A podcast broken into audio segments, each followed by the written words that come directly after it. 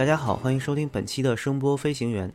声波飞行员是一档关于声音与声音技术的播客节目，在这里我们讨论一切声音相关的话题。我们的话题包括但不限于音乐、录音技术和音响发烧。如果你对我们的节目有任何意见建议，欢迎发送 email 至我们的邮箱 sonicpilots at 幺六三 .com，s o n i c p i l o t s at 幺六三点 com。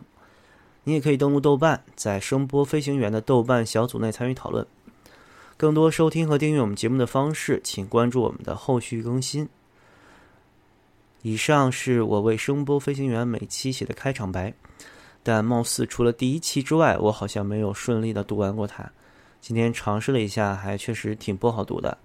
如果大家想听音质更好、嗓音更甜美的版本，请大家回听第三期。第三期由我们专业的播音系学生小雨为大家朗读女生版的开场白。嗯，经常听一听还是有益身心的。很多朋友问我们的更新时间是什么时候？嗯，除了第一期之外，我们从第二期已经正式开始了一个寻更机制。嗯，这个可能在播客里面比较不常见吧？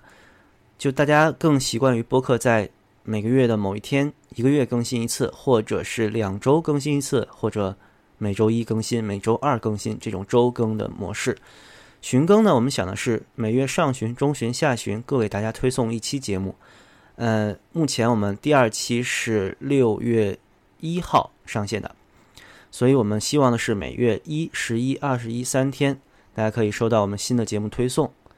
这一期大家听到的时候应该是二零一五年的七月一日，所以这是我们的第五期节目。呃，当然，由于我们各自有各自的工作，然后大家时间可能也排的比较紧，所以虽然承诺了巡更机制，可能也会有一到两天的延迟，甚至可能有一有一次漏更，比如说赶上了节假日啊之类的，也请大家稍微谅解一下。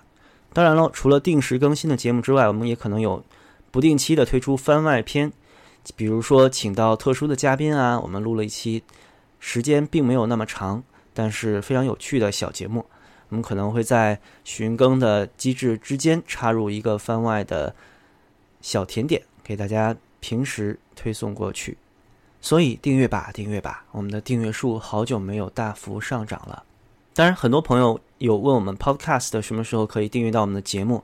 嗯，这个我们正在向 Podcast 提交申请，因为苹果方面审核还是比较严格，目前这个申请还在走流程。嗯，我希望的是在不久将来就可以。订阅到吧，但是这个确实不由得我们。本期节目暂时由我一个人为大家主持，嗯，一个人主持，说实话心里还挺没底的，不太清楚我能不能白活得好。嗯，之前我们有其他主播也尝试过一个人主持节目，比如说著名的索尼克老师，大家喜爱并且热切盼望的索尼克老师，曾经试图做一期单口节目。至于这期节目的效果到底如何呢？请大家回翻第四期，听一下索尼克老师在私货环节介绍他那曲著名二胡音乐，呃，游戏沙漠配乐时候，他的那个腔调，我想大家应该能想象，索尼克老师正襟危坐，打好领带，轻咳两声，然后为大家献上一呃大概四十多分钟的音响科普类节目，然后中间夹杂着很多电容、电阻、容抗、阻抗、声学换能。此类名词，对于我这种文科生就听得一头雾水。我和索尼克老师交流，经常感觉是每个字我都听懂了，但是每句话都没有明白是什么意思。我经常和索尼克老师吐槽我说，播客不是给大家上课的呀，播客应该是给大家讲故事的。但也确实，我们是一个音响相关的播客，我们很难不涉及技术。嗯，这可能是两方面吧。相比来说，索尼克老师、Homesick Alien 老师以及我们后续请到的一系列嘉宾，他们可能都是技术大牛，甚至是国内一些著名音响厂商的设计师、工程师。他们会有很多干货提供给大家，帮大家补充一些音响方面的技术知识，也可以让大家在购买的时候更少被奸商忽悠。觉得这都是很有意义的。但播客其实并不是一个提供意义的媒体。我最开始想做一个 podcast 的节目，呃，给几位主播安利的理念就是，我们这是一个讲故事的节目。我希望的是能带给大家音响发烧友和音响圈以及音乐圈有意思的故事，就是我们会让每个嘉宾、每个飞行员给大家讲关于他们发烧的经历里面有意思的事情。他们是从什么时候开始发烧的？如何踏入发烧这个圈子？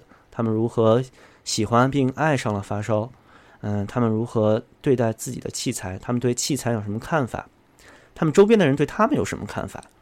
然后他们在发烧过程中经历了什么有趣的、心酸的事情？他们最难以割舍的东西是什么？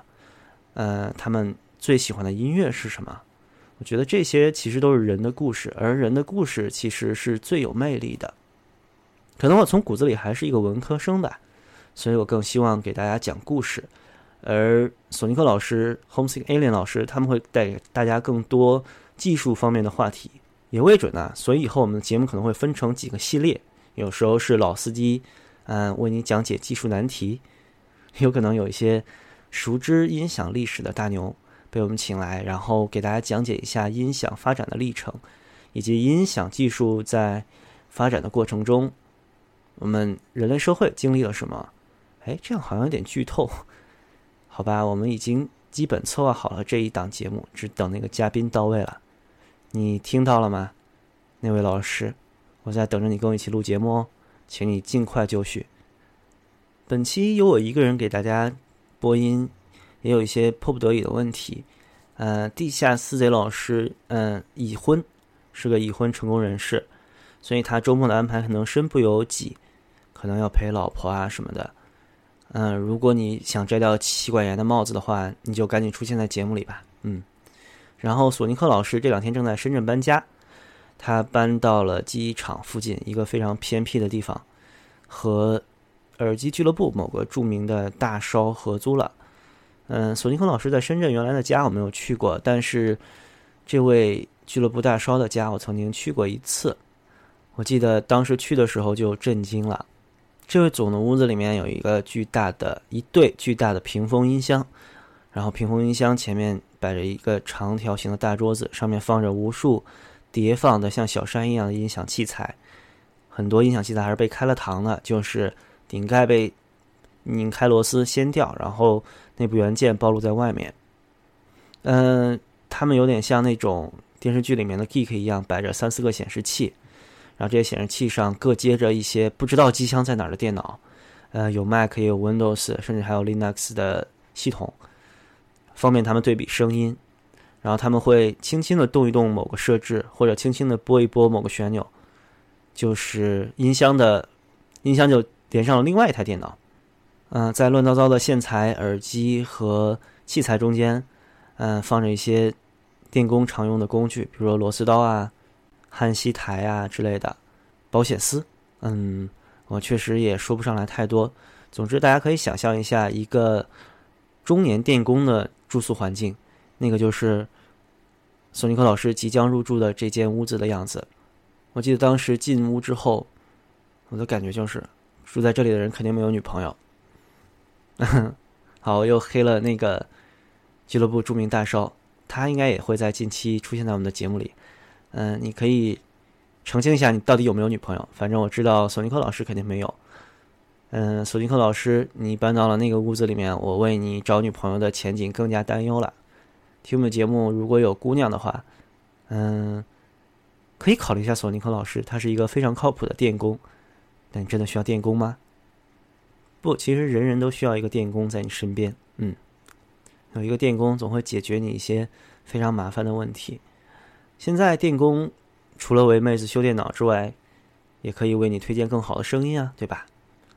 让你听音乐的时候更加享受、更加陶醉、更加忘我，然后电工会在旁边露出欣喜的笑容，然后收拾收拾他的焊锡、螺丝刀、湿电笔，默默的离开了，好像想不出别的更好的结局的样子。哎，一个人录音就是爽，可以随便黑人，也没有人反驳我。嗯，但是还是有点寂寞的。其实我们原来规划中的第五期是请了两位嘉宾来。然后这两位嘉宾呢，今天晚上和我们录音，呃，我们三位常驻的飞行员也都在。但是这两位嘉宾的录音环境比较酸爽，一位因为在公司的网络不好，所以去了网吧。大家可以想象网吧是什么样子吧，充满了 d e m o s i a 之类的东西。然后我们总在耳机里面听到那边爆发出阵阵的笑声、叫网管的声音、敲键盘的声音。虽然我们是一个 low-fi 节目，但我们觉得这个还是太不能容忍了。于是我们欢快的关掉了录音，和这位嘉宾聊了两个小时的天儿。然后另外一位嘉宾呢是在宿舍，啊，剧透一下是女生宿舍哦，可能这是我人生第一次听到来自女生宿舍的天籁，有脚盆的声音、吹头发的声音、互相打闹嬉笑的声音。嗯，我相信索尼克老师。哎，他没准偷偷的把那些都录下来了，然后在万籁俱寂的晚上，一个人聚精会神的听，剪辑出一个非常精华的版本。嗯，没准可以，这可以作为我们的一个番外篇来放送，说不定可以有呢。好的，既然一个人主持，那要说一说我自己。其实现在录音的时候，我正在忍受着非常剧烈的背痛，因为我最近也公司也在搬家，然后在公司搬家的时候，我从某个柜子下面。找到了一个尘封已久的滑板，那种双翘板，就是最常见的滑板样式。我问老板说：“这是谁的呀？”老板说：“这是一个大家都不愿意提起来的员工的。”嗯，所以呢，没有人认领。既然搬家了，这东西就扔了。你如果喜欢，就可以拿走。于是我欢快的开始了，嗯，在三十岁之前，欢快的开始了自学滑板的历程。听说这个斯金老师和索尼克老师都讽刺我。认为我学滑板晚学了十年，他们说如果你十六岁的时候学滑板还可以啊，但是你已经 岁了，所所以呢，你现在学的滑板也不会泡到妹子啊。但我想的是，滑板是一个挺好的短距离通勤工具，所以我还是带着自己跑步用的有限的护具，在地上滑了三天吧，现在是可以正常滑行的状态，所以可以在柏油路上面。大概以十公里每小时的速度，应该比我骑车慢一些，十公里每小时吧。刷街，然后在我欢快的刷了五天街之后，今天我终于摔了第一次，摔得非常疼，因为是从柏油路往水泥地上滑的时候，这两个地面的摩擦系数差很多，所以在度过那个接缝的时候，的滑板突然加速，从水泥地上飞了出去，然后我就原地坐在了地上。嗯，知道滑板运动呢，都应该清楚。我看视频里面他们也有教，就是摔的时候最怕的就是做屁墩儿，就是屁股着地，那样非常容易伤到脊椎、尾椎什么的。我就屁股着地了一下，然后在地上躺了大概十分钟，因为我完全喘不上气来。嗯，现在我的腰在打喷嚏的时候还会很疼，但愿没有骨折吧？我觉得应该没有，因为我还扶着墙慢慢的走回了家，然后。在深夜为大家录制这期节目，嗯，希望我明天可以直着腰去上班吧。呃，也提醒各位听着音乐做运动的朋友一定要注意安全。我之前会带着 HD 二五跑步，然后去玩滑板的时候也带过，但是今天摔的时候倒是没有带，因为这个摔和听音乐没有太大的关系。总之，听音乐会占用你一部分的注意资源，而人的注意资源总是有限的。你的反应时慢一点儿，可能就导致了一次，嗯，平常的趔趄之类的小事故，变成了一次让你抱憾终生的大事故。这种事情最好还是不要发生。说到戴着耳机运动，我最近参加了著名的 Color Run，在北京的园博园，然后我带着我的 HD 二十五跑了整个全程。虽然那个跑步比赛真的没有人跑，大家都在走，走着玩，但我觉得既然是 Color Run 嘛，就来 Run 一下好了。全程慢跑，然后在每一个色彩站，HDR 都被喷上了各种颜色。红色的那个站是对我最热情的，所以我现在 HDR 左边完全是红色的。嗯，擦洗之后那种颜色粉末大部分会掉，但是 HDR 本身是一个磨砂的表面，所以它其实在微观上不能说在微观上嘛。在放大镜下面，它是坑洼不平的，嗯，所以现在黑色的表面上面还是有点点的色彩颗粒，看着非常涂鸦风，我觉得还是蛮不错的。但注意哦，HD 二十五是全封闭耳机，如果你是一个半开放耳机的话，这种粉尘进入到振膜里面，可能会导致不可逆的后果。所以一定一定不要让你的半开放或开放式耳机暴露在粉尘环境当中，也不要让任何海绵渣子啊之类的进入振膜，这都会很大程度的影响声音表现。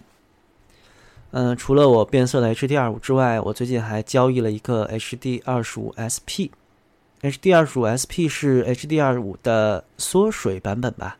我们在第一期里面也有提到。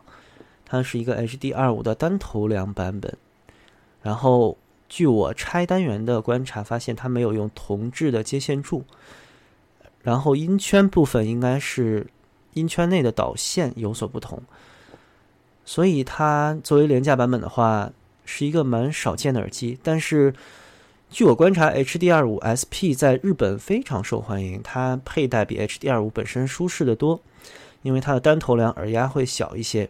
作为轻度的反送监听是一个很好的选择。在日本，很多耳机杂志会把 HDR5SP 列为，呃，哎，我不知道那是多少日元以下，就那个档位的最好的封闭式监听耳机。但在国内，我只买到过一只 HD25SP，是索尼克老师在多年前出给我的一个国内行货。最近这只是在淘宝、闲鱼上看到的。它出售价是五百五十元，然后是居然是德国产的早期版。呃，大家都知道我对 HDR5 的研究兴趣其实已经减弱很多了。我已经好久没有买新的 HDR5 了，因为感觉这个型号目前所有的信息我都已经掌握，但我确实没有见过老的 SP 版。本来总觉得 SP 版是个缩水版，不太屑于研究，但这个盒子确实很漂亮，它和那个七八十年代森海塞尔的老耳机的包装是完全一样的，这就是一个箱箱说全的版本。箱说全是一个有点圈内黑化的词，就是箱子、说明书和产品都是完好的，箱子和说明书都全有嘛，就这个意思。比较不幸的是，在这次交易当中，我人生第一次使用了淘宝的纠纷处理功能。原因是这样的，他在闲鱼上面这位卖家挂的是五百五十元卖家包邮，然后他的整个文字描述里面也没有他不包邮寄到付的文字描述，于是呢我就拍下来直接付款了，因为我比较不爱用阿里旺旺这个工具，我觉得既然你挂上去了就是一个邀约嘛，我就可以直接付款来购买。当然这个耳机很平安的到了我家，我试听了也很满意。但是这位卖家寄的是顺丰到付，我在付了十八元的顺丰运费之后，嗯，听了一下耳机完全没有问题。但是五百五十元里面他没有说他不包邮啊，他的所有文字都是卖家包邮，所以我就在淘宝上面申请退款，申请退款十八元顺丰到付的运费，然后理由是这位卖家没有写明他不包邮。嗯，大概就是这么个情况。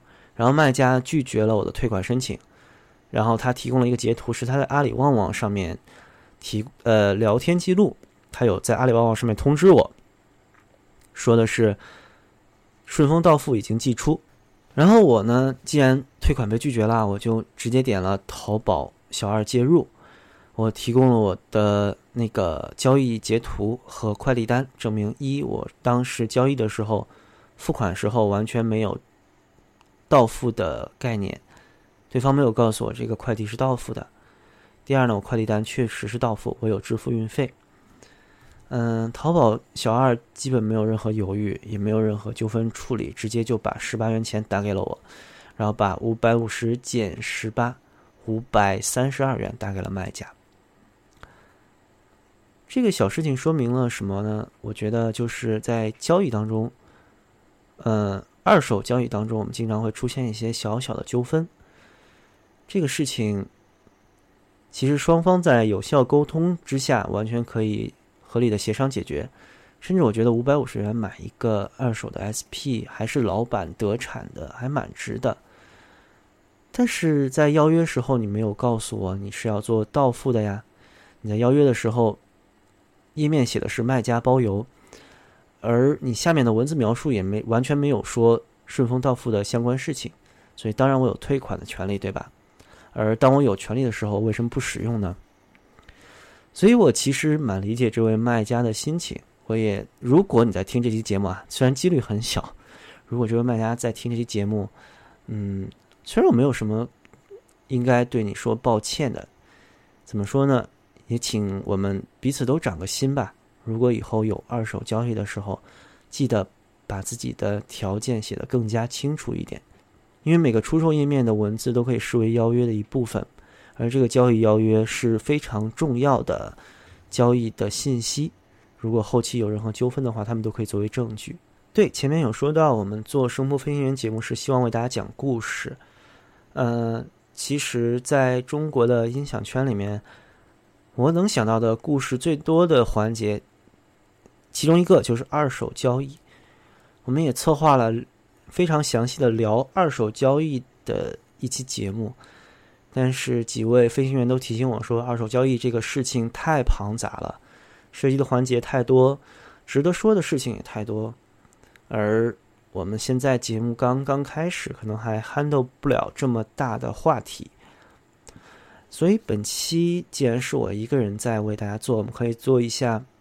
我想的是，我们可以做一下二手交易这期节目的预热，但至于真正这期二手交易的节目什么时候会上线，我不能给大家保证，因为我们目前近几期的节目策划里暂时还没有。聊二手交易，主要先来说说我自己的二手交易的历程。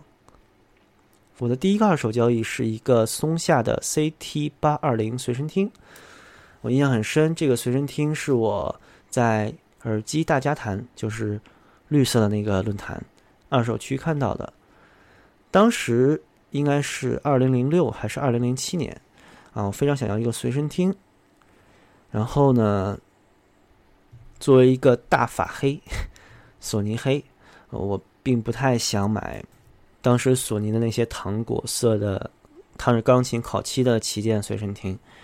嗯，其实也是因为自己穷，而松下的声音当时我还是比较接受的，嗯，所以我就搜索到了这位卖家。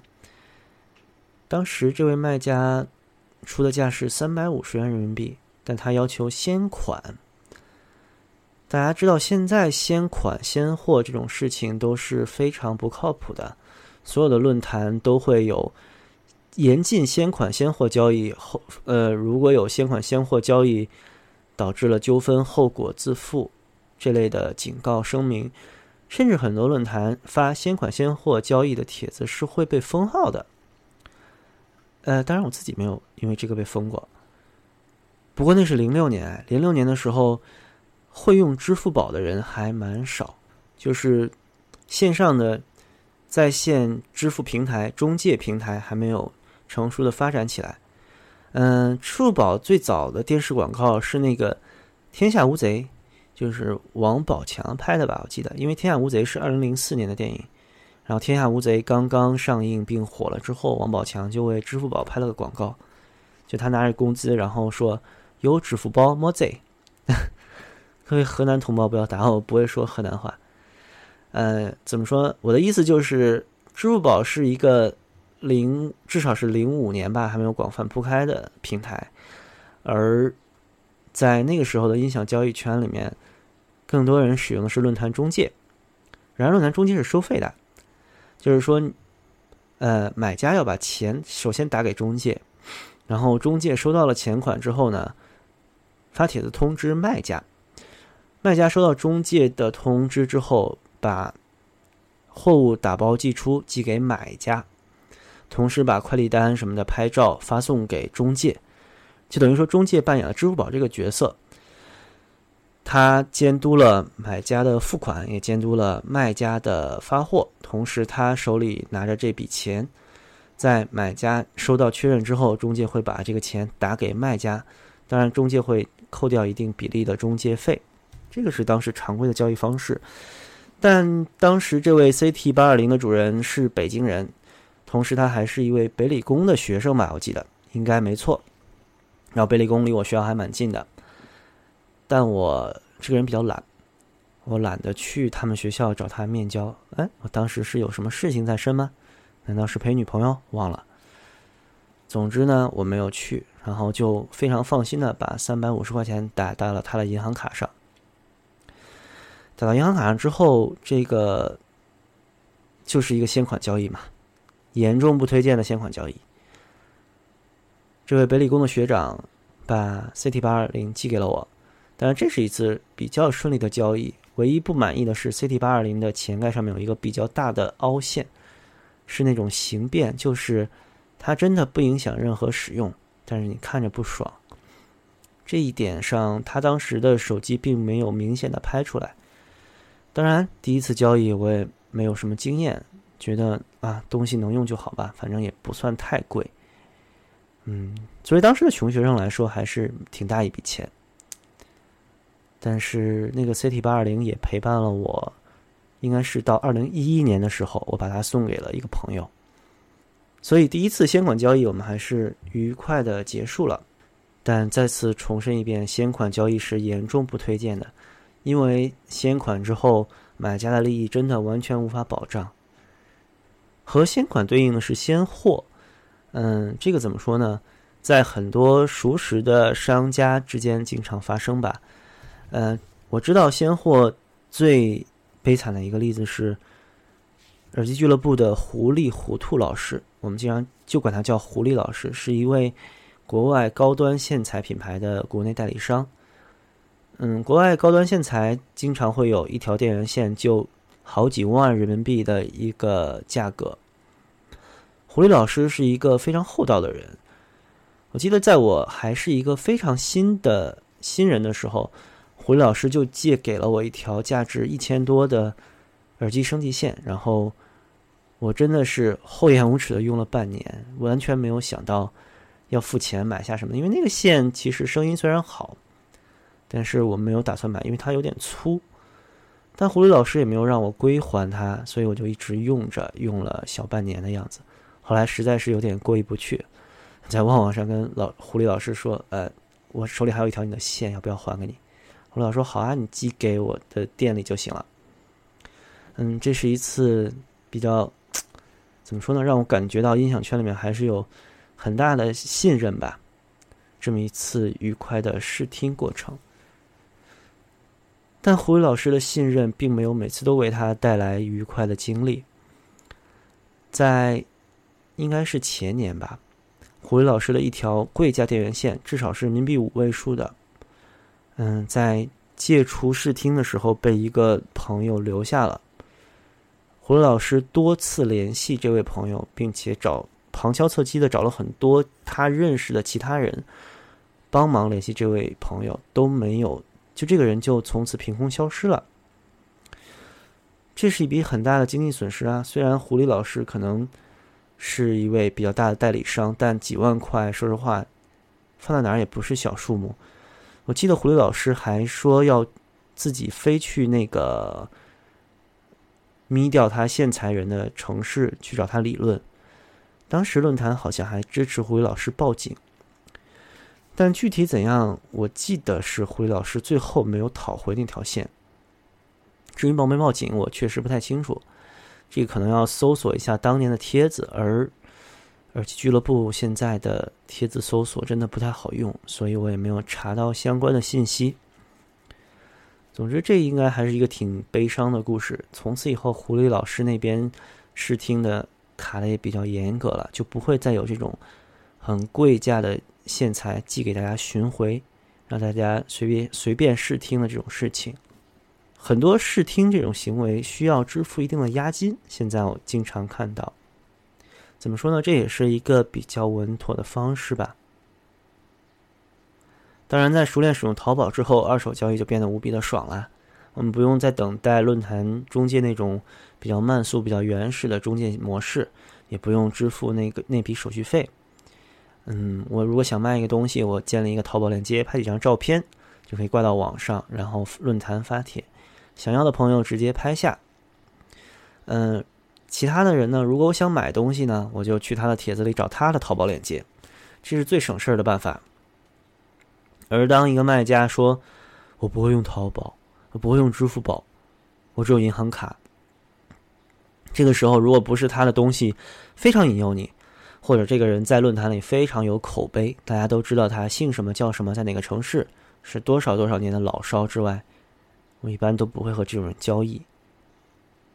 呃，当然更常见的是同城交易吧，不能说更常见，更稳妥的是同城交易。但同城交易就涉及一个问题，就大家要见面，而见面这个事情，人和人之间的互动真的是千姿百态，无奇不有。见面交易有被抢了东西的，有见面交易之后没有给钱就一拍即散，然后卖家想了半天才想起来，哎，我东西给他了，他还没有给我钱，这种事情也有发生过，呃，在论坛上面。还有一些二手交易会涉及假货，对。然后在线上的话呢，这笔钱会留在中介那儿，挺多你会看到论坛撕逼，说我这边收到了一条 i 一八，但是非常明显是个假货，然后没有给他付款，投诉到版主，各自发照片出证据。一般大家都可以看出来哪一边明显的是更加偏执、更加没有理。然后论坛坛友都会做一个比较公正的、客观的评价。但是最有意思的是，见面的时候发现是假货。哎，有个词叫“面赤不雅”，啊，就是当面撕破脸是比较不雅的。呃，我个人没有遇到过，但我见过论坛上面有说，因为面交发现是假货，然后两个人厮打起来的。哎，这个确实不太好看啊！就你发现他是个骗子，你扭头就走好了嘛。他既然是一个敢在光天化日之下行骗的骗子，你独具慧眼的看出来他的行骗手段，其实也不用报警啊，交易还没有完成，回家发个帖子黑他一下就行了。这个叫什么？试图犯罪，犯罪未遂，犯罪终止。嗯，这个要晴天老师来给大家科普一下法律知识。二手交易里面另外一个很有意思的事情就是鸽子。所谓的放鸽子，就是原来谈好的交易告吹，然后双方都不太爽，卖家没有卖掉东西拿到钱，买家没有买到心仪的东西，双方白白浪费了时间、感情、精力。鸽子对双方其实都是伤害，更多的时候是由于网上的描述不清楚，导致了货物没有达到预期，所以发生了鸽子的情况。买家都会遭到大家首先的声讨，因为毕竟鸽子的交易都是买家 cancel 掉的。原来谈好的交易，因为一些纠纷告吹的时候，这样卖家就会非常不爽啊！因为我带了东西来给你看，卖家肯定认为自己的描述是和事情符合的，但买家这边呢，他认为这个方面有分歧，这个时候就要谁主张谁举证喽。各自拍下自己看到的东西，然后在论坛里面公说公有理，婆说婆有理一下。我遇到的鸽子确实有，怎么说呢？那次放鸽子我还印象深刻吧，并没有什么不愉快的回忆，而我还感觉开启了新世界大门。就是当时我有一只 AKG 的啊，具体型号不说，但很多了解我的朋友可能知道，一个 AKG 便携耳机。当时是一个满新的型号，然后我在听了半年之后，决定把它出掉。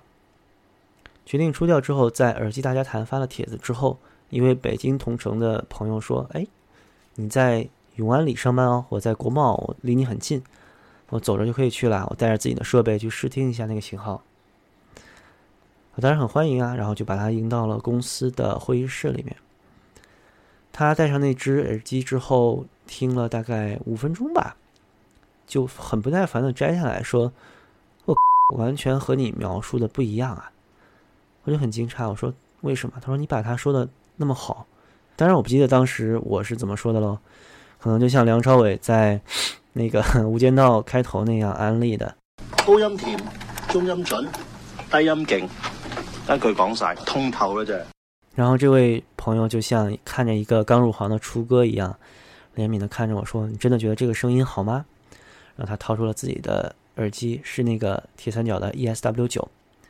当时那个两只绯红色的木碗，让我怦然心动。我当时想，哎，这个比 ES 七还要高端的耳机，我还真是第一次见。然后他又掏出了一个 Pico，那个售价五千块左右的吧，当时解码耳放一体机，嗯，连上了一个剑舞的音源，然后我听着那个 ESW 九就觉得，哦，原来那个耳机 totally 是垃圾。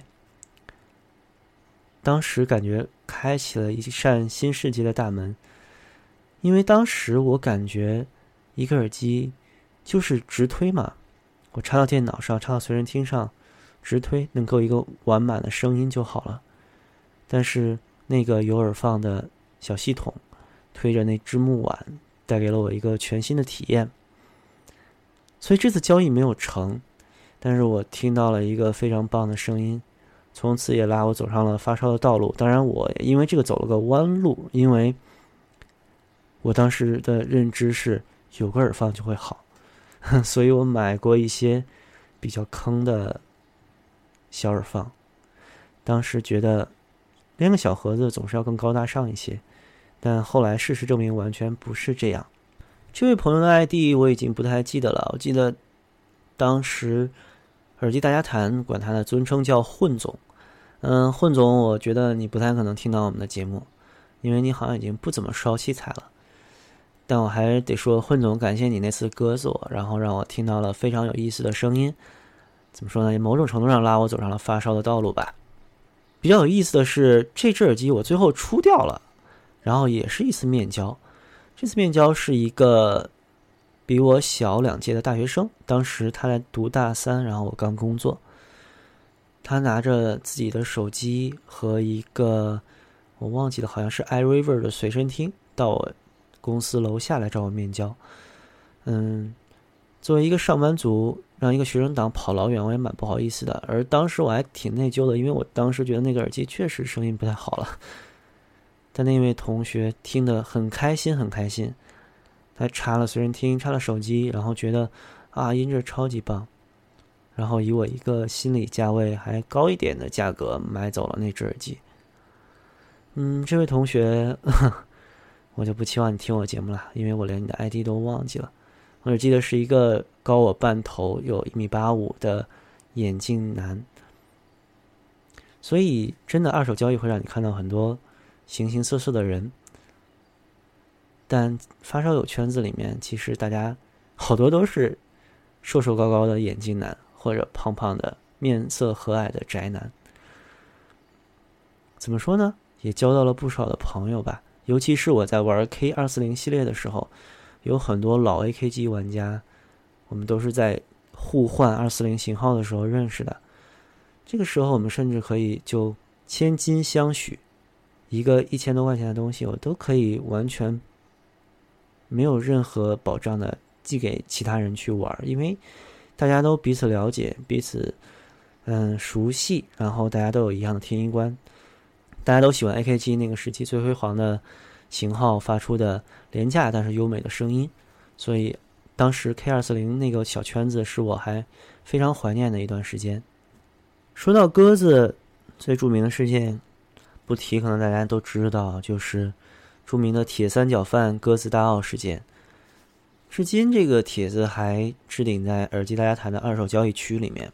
而最为神奇的是，在我们做播客的时候，我们会听一些其他的成功播客嘛，想吸取一下经验，看看人家是怎么做的。然后我们在一档完全和音响不相关的、和音乐有一点相关的节目里面，有一期他们聊到了耳机，聊到了各自听什么耳机。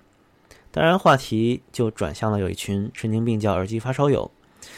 这些主播在说耳机发烧友的时候，提到了说世界上最好最好的耳机叫大奥奥菲斯，森海塞尔的奥菲斯。然后呢，在国内有这么一个事儿，当然都听傻了。呃，他们甚至不知道静电耳机和动圈耳机的区别。我记得还有一个主播说：“这大奥插在我手机上能响吗？”然后其他主播啊，那我真不知道。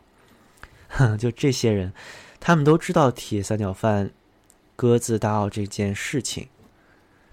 嗯，给不了解的朋友简单说一下，就是奥菲斯是森海塞尔一个非常著名的型号，目前还被誉为是世界上最好的耳机之一吧，并不世界上最好的耳机，我就这么说了。然后它的价值肯定是不菲。当时论坛有一位著名烧友叫铁三角饭，是。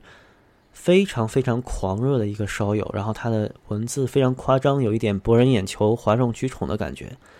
当然，这个人看上去滑稽又无害，大家就会一起逗他玩嘛。所以这个人也在论坛上面博得了很高的人气。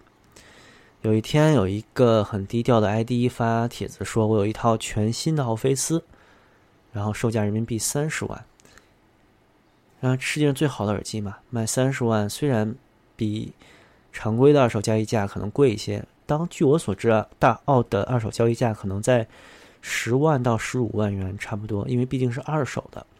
但这位卖家说的是自己是全新的货。”然后，这位铁三角饭同学就豪言壮语的说：“我给你三十二万，两万块作为你的路费，你把它带到上海来和我交易。”抛出这个话，整个论坛就炸了呀！哇，终于有土豪接了这么大的盘，大家就实时关注。然后同时也有声音质疑说：“铁三角饭是不是打肿脸充胖子啊？他是不是赌这个卖家没有这个大澳，然后再吹牛？”他不敢去上海，然后这位卖家就很实在的提着大箱子就去了上海。铁三角范老师啊，我们姑且还尊称他为老师。当时开着一个十多万的经济车就去机场接这位卖家和他的父亲，当时还是两个人一起去的，毕竟东西贵重嘛。然后说当时他的父亲就觉得事情不对，当时一律就打下了。到了酒店之后，铁三角范老师就开始兴奋的听这只大奥，然后这位卖家就在论坛上面直播说：“嗯，我们已经见到买家了。”他正在听，他很激动，很激动，然后拿着相机在拍包装、拍耳机、拍放大器、拍说明书，一页一页的拍。然后这时候就有人嘲笑铁三角范老师说：“你既然都打算买了，你干嘛还拍它呀？这不就是你的了吗？”总之，铁三角范在听了这只大奥以后，说出了一句石破天惊的话：“八万一口价，嗯，要卖就卖，不卖就交易终止。”当然，这就是一个明显的鸽子行为了，就是买家以各种各样的奇怪的理由终止交易。当然，这个耳机如果确实和卖家的描述不符的话，那么终止交易其实也无可厚非，毕竟。我花三十万买一个全新的，你拿来之后有折旧有破损，那我可能就是要砍价呀，或者我就不买了。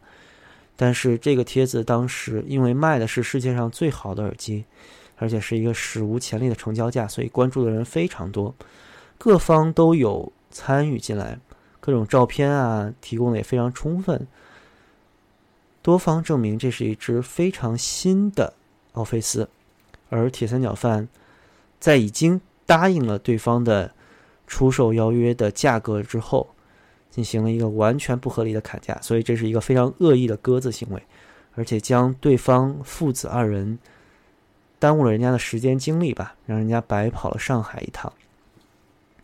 从此之后，铁三角饭这个 ID 和他的一系列马甲被至少是被耳机大家谈全面封杀。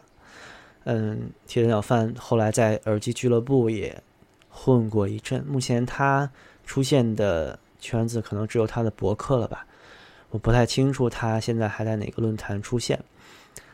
前一阵我和几位主播还说，铁三角饭这么高调的烧友，我们可不可以请他来做一期节目，然后让他聊一聊他的发烧历程？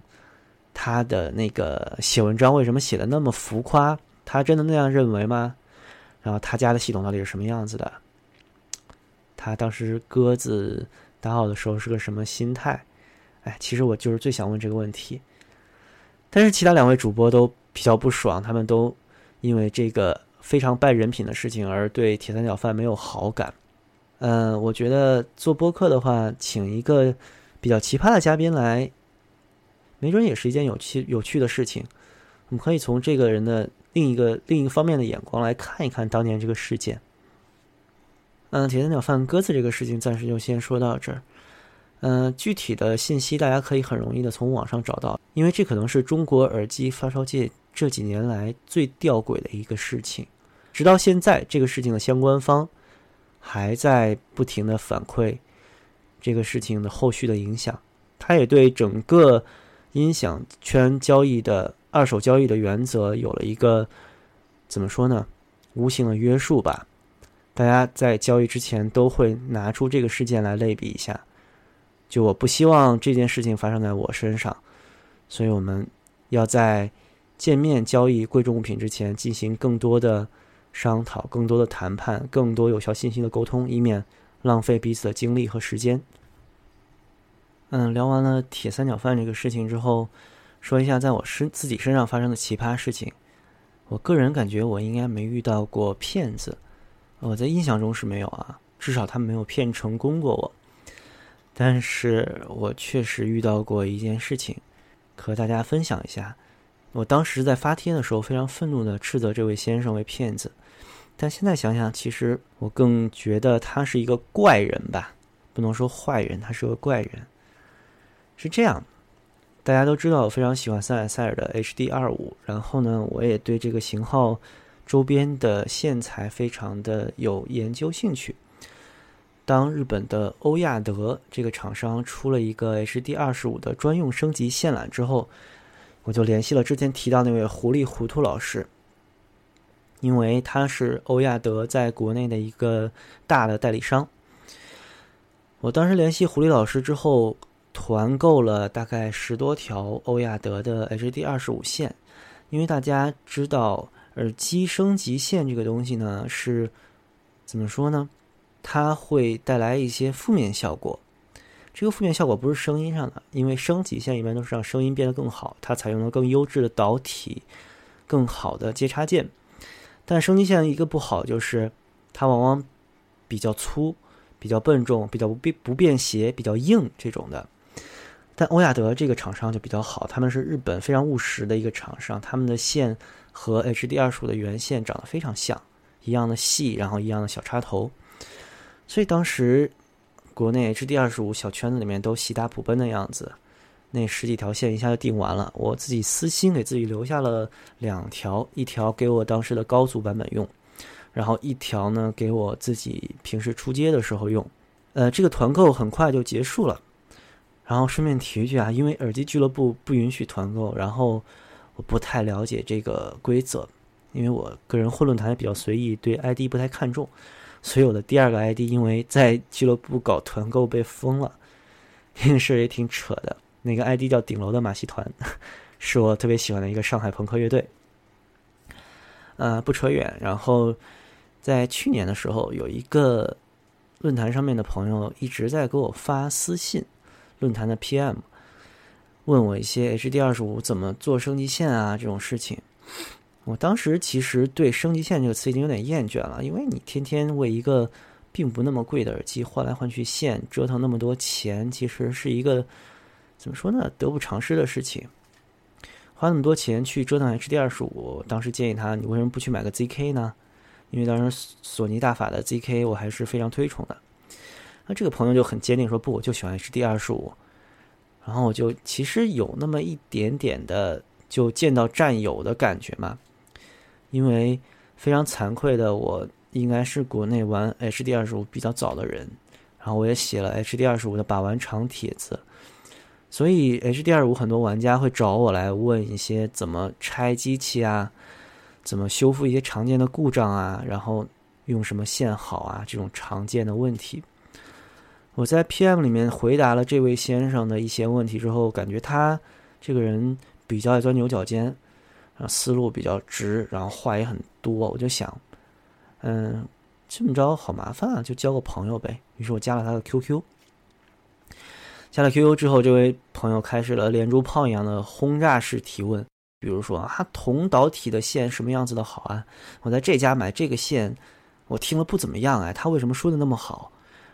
我觉得这些问题其实对于一个有一点经验的人来说都不是太大的问题，因为说实话，很多散的线材的商家就是忽悠嘛，忽悠你去买了一个非常廉价的导体，外面裹一层尼龙网的这种，就是一些非常不好的东西，然后以一个升级线的概念卖给你。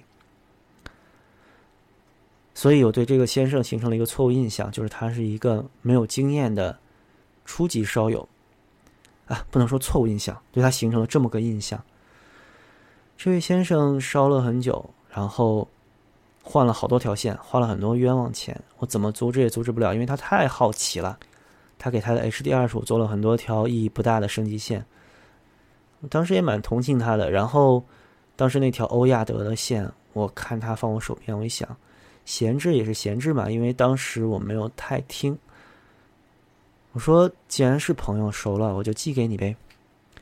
那条线是我三百八十五块钱从狐狸老师那儿团购来的，因为当时团购了超过了十条，所以狐狸老师给了我特价。啊，当然现在日本代购可能比这个还便宜了，但刚出的时候没有这么便宜。所以小四百块钱的一个东西，我个人收入不算太高，但是四百块钱我觉得给个朋友还是可以的吧。然后就寄把这条线寄到了黑龙江。对，当时这个事情还特别曲折，因为那位先生在，呃，鸡西市的虎林市，鸡西市下辖的虎林市。然后我为了稳妥，一般快递都会发顺丰嘛。当然了，我因为是朋友，所以我也就直接把顺丰运费付了。顺丰运费付了之后，这位先生很感激，说谢谢啊，你就就这么借给我了。但他每天都会打电话问，让我查顺丰的单号。那个看快递走到哪儿了？我还没有收到啊！顺丰不应该隔天就到吗？在两天之后，顺丰给我打电话说，你快递的这条线，嗯，不能递到虎林市，因为我们在虎林市没有快递点，他要来鸡西市取，或者说我们发一个快递，我们转发一个能到虎林的快递。我说那你就转发呗，为了这位先生方便一点，他在虎林一个什么农场的保安室，我记得那个地址。但我说实话，我是不留快递单的，因为我觉得那个东西有隐私啊什么的。我一般寄出去看这个快递没有丢，我就把快递单撕了，所以我也没有留这位先生的地址。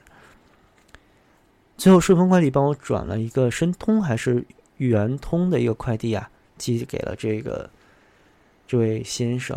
这位先生拿到线之后就很高兴，然后开始听。我想朋友嘛，既然拿到了线，那挺好啊，听听吧。听了之后，他说：“哎，比原线好像是稍好一点，但我也没有觉得太好。”说：“嗯，可能欧亚德就是比较务实的嘛，他不会因为，嗯，为了音响性上面牺牲太多的便携性，因为那个线也很细。”我说：“你不要有太多的期待，只有说它的做工非常好。”就这样，这位先生拿了我的线，然后就消失了一段时间。我当时还没有怎么忐忑。在一个多月之后，我看到了他的 ID 在论坛上发了一条帖子，是卖他耳机原来的线。我当时就心里咯噔一下，说：“你拿了我的线在听，如果你把原来的线卖了的话，那你把我的线还给我之后，你用什么线呢？你不是还要再买线？”几个月没理我之后，这位先生终于有一天找到我说：“呃，问我另外一个线怎么样？”我说：“哎，我觉得不怎么样，我觉得。”欧亚德的线已经非常好，然后有的没的聊了一阵之后，他突然说了一句：“你那条线我帮你卖了。”我说：“啊，那是我的东西，你怎么能帮我卖了呢？”他说：“没什么啊，我就是帮你卖了呗，反正看你也不要了。”我说：“这怎么可以呢？我借给你的东西是借你玩儿我说：“我跟你是，我觉得我跟你有交情嘛，是朋友，借你玩玩。”但我完全没有委托你把它卖掉啊！然后他说我卖了一百六十块，我就不能接受。说首先这个东西我没有委托你卖，你卖一千六和一一百六都是没有经过我允许的，我都不接受。呃，其次我可以出示我的交易截图，这条线我是多少钱买的，然后我用了大概多几个月，然后我心理价位是他打个折扣三百八十五打个折，我当时说你就三百块钱，你还给我就行。我就不追究这个事情，然后毕竟我还垫了一个顺丰加一个圆通的运费，我说无所谓，这个钱你把三百块钱的现钱和这三十二块钱的运费还给我，我就不发帖去说这个事情了。然后这位先生就开始跟我讨价还价，说不可能啊，你的线根本就不值这么多钱，已经很旧了。我当时就怒从心头起，然后直接把他拉黑了，然后去。论坛里面把这个事情原委说了一下，把聊天记录贴了出来。啊，当时这位先生还很有意思，跟我说：“啊，要不这样吧，等我日语考过了级，然后你以后去日本玩，带上我，我给你当免费翻译。”我当时就哭笑不得，哪有这样的？嗯，所以我觉得这位先生现在想想，他真的不不能说是个坏人吧，他是个怪人，就他可能。真的是不太熟知我们一些常规的道德准则，他觉得这件事情他没有做错。但我发出这个帖子之后，确实也有很多朋友表示义愤填膺。但说实话，我这个钱不是很多，我的怒气也比较快吧，一天可能就消散了。有朋友帮我把这个先生的手机号、相片、人人网的页面、百度页面都扒了出来，然后觉得也没有太大必要。毕竟，一是钱不多，二是我后来看看聊天记录，我也挺愤怒的嘛。当时说我还没扩到把四百块钱东西随便送人，然后是不是我轻信你了？然后他就说没错儿他会说一些很搓火的话，让我非常的生气。总之，当时我就拉黑了，决定这个钱我不要，我要讨这个公道。但说实话。现在还是一个讲究实际的社会，包括论坛上也是这样，没有人会为四百块钱的公道付出太多的关注度，甚至第二天我自己都不关注了。然后这件事情慢慢就怎么说呢？过去了，感觉上，一是这位先生比较奇怪，二是我自己也比较傻，所以造成了这么一个不大不小的损失。呃，刚刚我在论坛上搜索了我。投诉这个先生的帖子，然后又搜了他的 ID，发现哎，他沉寂了一年之后，前两天又发了个帖，其实也挺好玩的。嗯，好吧，我觉得这个事情过去已经过去了。这个先生回顾这件事情，觉得自己当时做错了。我觉得，嗯，不能说是朋友了吧，因为这件事情已经发生了。啊，你还我钱，我还是挺接受的。三百块哦，三百块的二手线材。二十二加十，三百三十二块钱的，包含运费的价格。嗯，我等着你给我打钱的那一天。虽然我不生气了，但我希望你还是能怎么说呢？给这个世界添一点美好吧。这也是。OK，我也没有想到自己能说这么久。嗯，这期节目暂时就先到这里。这期节目希望能是为我们以后二手交易这个比较大的话题做一个预热，然后。我也能希望能请到铁三角饭啊，竹先生。我希望能请你来当一次嘉宾。怎么说呢？对你的一些观念蛮有兴趣的。OK，那本期的声波飞行员暂时就到这里。嗯，这一期是声波飞行员第一次单口节目，我不知道有多少朋友能耐心的听完。呃，相信我，下一期肯定不是单口了。如果你对我们节目有兴趣的话，欢迎发邮件。到 sonicpalace and 幺六三点 com 给我们提意见和建议。嗯，下一期节目预告一下，应该非常精彩。嗯，会有一些非常有意思的互黑出现。然后我们请了一男一女两位客座飞行员来和我们一起主持。所以呢，对在发烧圈子里面如何勾搭妹子感兴趣的宅男们，一定要关注我们下一期节目更新。OK，以上就是声波飞行员开播以来。第一期单口 solo 节目的全部内容，不知道有多少听众陪我一直听到了现在，真的感谢你们。呃，听一个人白活这么久，应该还是挺折磨的吧？我是本期的主播玛丽莲孟获。由于这一期只有我一个人，所以我就任性的把节目中间插的私货放到最后为大家放了。嗯，这一期我为大家推荐的音乐是西班牙著名歌唱家胡里奥·伊格莱西亚斯唱的。La May 现场版，我不知道我的西语发音标不标准啊，应该肯定是不标准的。La May 的意思是大海。这首歌之所以有名，是因为前几年的英国电影间谍片《Tinker Tailor Soldier Spy》，郭将裁缝士兵间谍，把它用作了结尾曲。嗯，相信关注英国电影的影迷应该对最后 Gary Oldman 老师踏着这首歌的。节奏慢慢的走上写字楼的那个拎着公文包的身影，印象深刻，因为确实非常潇洒。我自己也是很喜欢那个片子。但是这首歌没有被收到那个《郭将裁缝士兵间谍》的电影原声里面，所以在这里为大家放一下。OK，本期节目就是这样，拜拜。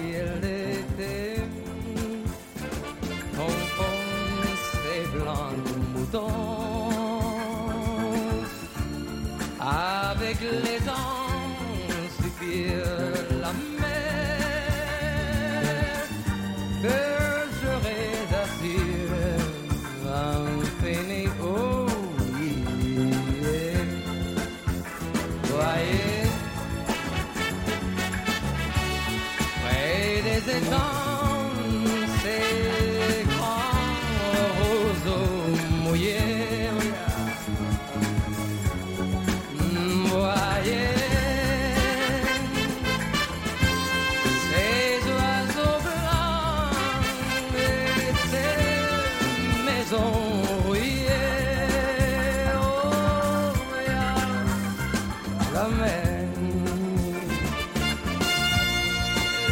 vez.